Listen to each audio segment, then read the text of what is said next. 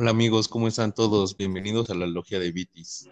Ah, em, ¿cómo están todos amigos? Eh, Itan y Manuel, ¿cómo están compañeros? Bien, bien. Hola. Estamos emocionados por otro capítulo que vamos a grabar con ustedes.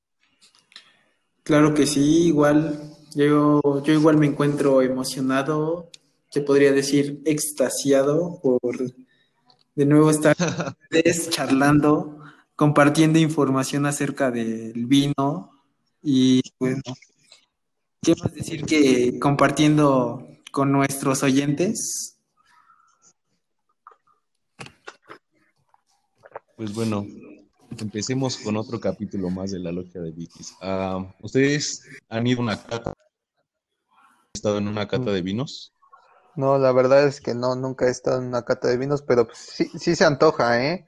La verdad es que sí, después de todo lo que hemos hablado y descrito, sí, sí, la verdad es que sí se antoja estar en una ahorita. Claro que sí. Concuerdo con, con Josué. Después de, de todo esto, lo que hemos hablado, investigado, visto, charlado, como que sí te entra la curiosidad de experimentar más que nada, de tener esa experiencia, esa retroalimentación que vamos a obtener. ¿Y qué más estaría mejor si, si fuéramos nosotros tres lo que, los que estuviéramos en esa, en esa cata? Porque siento que estaría muy padre. Siento que nos ayudaríamos mucho y conoceríamos muchísimo acerca más de la de una cata y acerca del vino. Pero no sí, más que nada, más que nada probar los, más que nada probar los sabores, ¿no? Y diferenciarlos.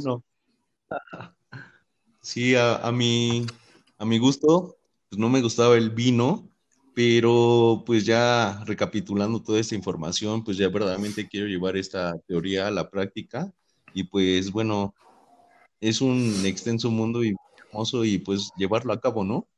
Este, para eso, tanta información recabida en, en los antepasados capítulos. Y vamos a hablar ahora al, propósito que es la cata.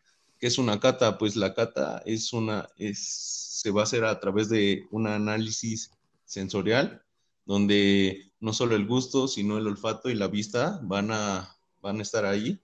Y esto nos va a servir para um, eh, analizar la calidad del vino. para esto, pues tenemos que educar bien nuestros sentidos para, para identificar bien eh, los, los, los aromas del vino y comprender también su fase gustativa. pues bueno, existen varias, varios tipos de cata, donde, bueno, yo las investigué, una es vertical, horizontal y cata ciega, donde la vertical se hará del mismo vino, pero diferente añada, ya, bueno, como ejemplo, eh, mismo producto, pero del 2001, otro del 2002, 2003, y ver cómo va a madurar con el tiempo. Y bueno, esto es para ver qué año es el, es el adecuado o el perfecto para abrir esa botella, cuál es su edad perfecta para ser consumida. Ah, bueno, la horizontal, que es la misma añada y eh, la misma denominación de origen, pero solo que diferente producto o diferente, bueno, hablándolo así, diferente viñedo. Y esto va a ser para eh, identificar la calidad de, de, los que se van a comparar. Y la cata ciega, que esto ya es hecho más por expertos, que son los enólogos y sommelier, que ahorita voy a hablar de ellos también. Y bueno, ellos nos van a decir, bueno, a cata ciega esto es hecho por expertos, entonces van a identificar qué tipo de cepa es, cuántos años, crianza o no, etc, etc. Pero bueno, el enólogo y el sommelier, estas dos grandes este, profesiones van muy de la mano y tienen que tener los mismos conocimientos en maridaje, en degustación en viticultura, en viñedos también, en, diferentes viñedos del mundo, en enología y bueno, nada en el arte de, de servir el vino. Ah, pues bueno, como en otros capítulos lo hemos hablado, vamos a hablar de, de las fases, bueno, las, las tres fases donde se van a desarrollar los colores y aromas del vino, donde Ita nos hablará más de estas tres fases. Claro que sí. Bueno, antes que nada, yo les voy a hablar sobre la fase olfativa y la gustativa, las cuales se llevan mucho a mano, pero ya no los aburro con más charla, así que vamos a lo que es bueno con la fase olfativa vamos a encontrar olores primarios, secundarios y terciarios. En los aromas primarios vamos a encontrar aquellos que vienen directamente de la cepa, del tipo del suelo donde crece, del clima y de la zona donde ésta sea cultivada. Todo esto se va a manifestar en la, en la uva, en sus sabores y en la forma en cómo va a evolucionar en la fermentación. Podremos encontrar aromas florales, de minerales, de vegetales y frutales. También aquí vamos a encontrar algunos sabores de lo que serían frutas blancas, frutas, frutos rojos y frutos negros. En los aromas secundarios vamos a encontrar lo que serían aromas de la fermentación alcohólica, esto también se puede determinar de acuerdo a la levadura y a la temperatura a la que se sometieron durante este proceso. Y vamos a encontrar aromas amílicos que serían de alcoholes como el etílico, el malolítico y de barnices. Vamos a encontrar aromas también lácticos que serían de yogures, leches o de algún tipo de queso. Y también vamos a encontrar aromas de la misma fermentación o todo lo que tenga que ver con alguna levadura, como pueden ser migajas, pan, etc. En los aromas terciarios, a este, bueno, a este grupo de aromas también se, le, se les conoce como bouquet y son todas aquellas características que resultan de después de la crianza del vino en barrica y durante su etapa de maduración ya que se encuentran en una botella. Son olores fuertes debido a la evolución que tiene durante su proceso de envejecimiento y esto se conjunta tanto aromas primarios como secundarios. Algunos ejemplos de estos aromas que podremos percibir serían aromas a madera, piel, cuero, nueces o almendras. También cabe mencionar que algunos vinos jóvenes no van a, no van a obtener estos aromas terciarios que son representativos. Y todo esto es porque, porque estos vinos no pasaron por barrica. También en, en algunos casos muy raros podríamos encontrar aromas que serían raros o o que serían malos para nuestro vino. Vamos a encontrar más de una acidez alta, que sería un olor a acetona o vinagre. Vamos a encontrar aromas del corcho, y bueno, el corcho aporta aromas a humedad y, hongos. También de un vino oxidado. Y el vino oxidado huele a, a selga, curry y en muchas ocasiones a caldos, lo que sería bastante, no sería de mucho agrado oler un vino y que te llegue un, un olor a pollo, como que no estaría padre. Terminando esto, vamos a pasar a lo que sería la fase gustativa. En la fase gustativa vamos, está dividida en tres, en tres fases. En la primera fase, lo que sería la primera nariz, bueno, antes de desglosar todo, cabe mencionar que aquí en la fase gustativa ya vamos a ocupar lo que serían todos nuestros sentidos. Y bueno, la primera nariz es al momento de abrir y servir el vino. Aquí en, este, en esta primera nariz vamos a ocupar lo que sería la vista, el tacto y el oído. El tacto va a ser al momento de sentir nuestro vino, de que tenga la temperatura correcta. La vista va a ser cuando al momento de que se esté sirviendo vamos a ver la textura y el oído lo vamos a ocupar al momento en que el vino está cayendo en la copa, el ruido que hace. Y bueno, en la segunda nariz vamos a, a ocupar ya lo que sería nuestro olfato ya que vamos a oler nuestra copa.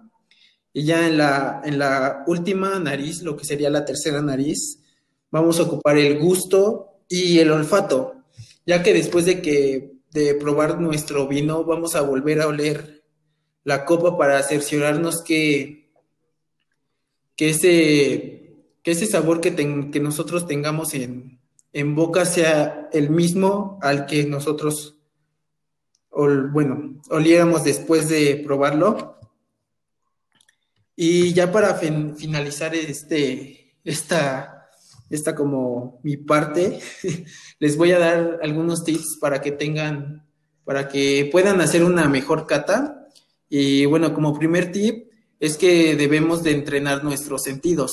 ¿Cómo vamos a hacer eso? Es oliendo todo lo que vimos en la fase olfativa, eh, los, ya serían los aromas primarios, que podríamos oler las hierbas, mm, hojas secas, pasto recién cortado. Y bueno, en los secundarios vamos, podría ser oliendo leche, quesos, etcétera. Y ya en la, en la última, en los aromas terciarios, vamos, podríamos oler madera, algún tabaco, vainilla, caramelo, entre muchos otros.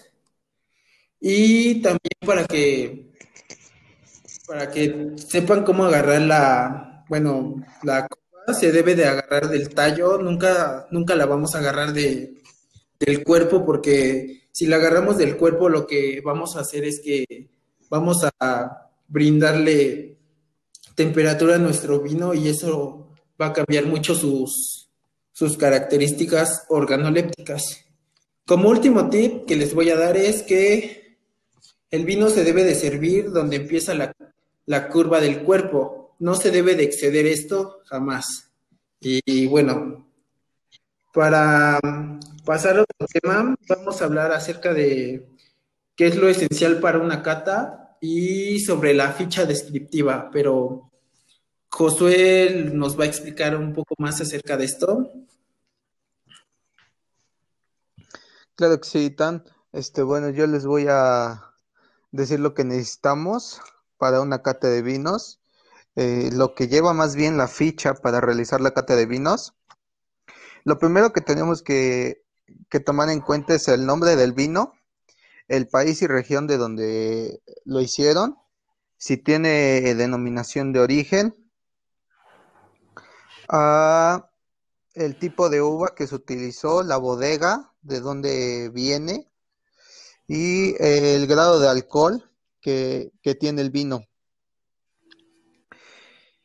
Después eh, seguimos con cinco puntos que hay que tomar en cuenta al momento de realizar, que es eh, lo visual, el olfativo, el sabor, el retrogusto y el pie. En lo visual tenemos la claridad, en esto tenemos un, un color muy claro o brumoso. Y la intensidad en esto tenemos sería muy pálido, medio o muy intenso el color. Y para los tres tipos que son blanco, rosado y tinto, para el blanco tenemos un color limón, un dorado o un ámbar. Para el rosado está un color rosa, un color salmón o un color ya naranja.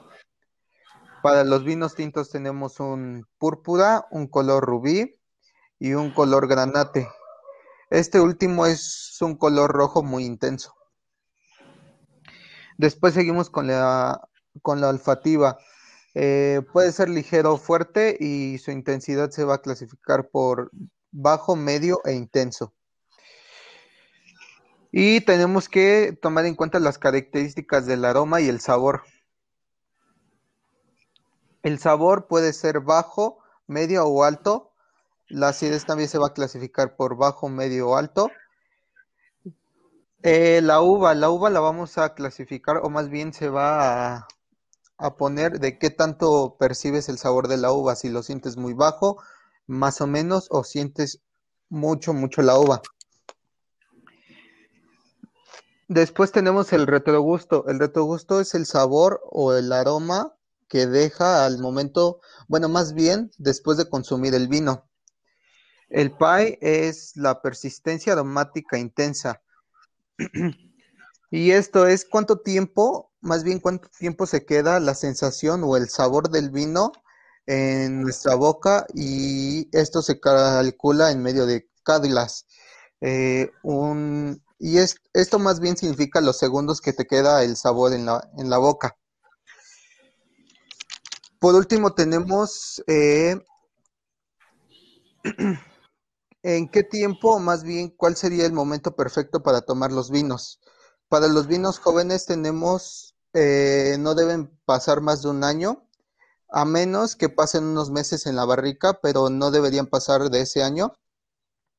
Los vinos de crianza, estos son entre cinco, de entre 4 a 5 años, perdón.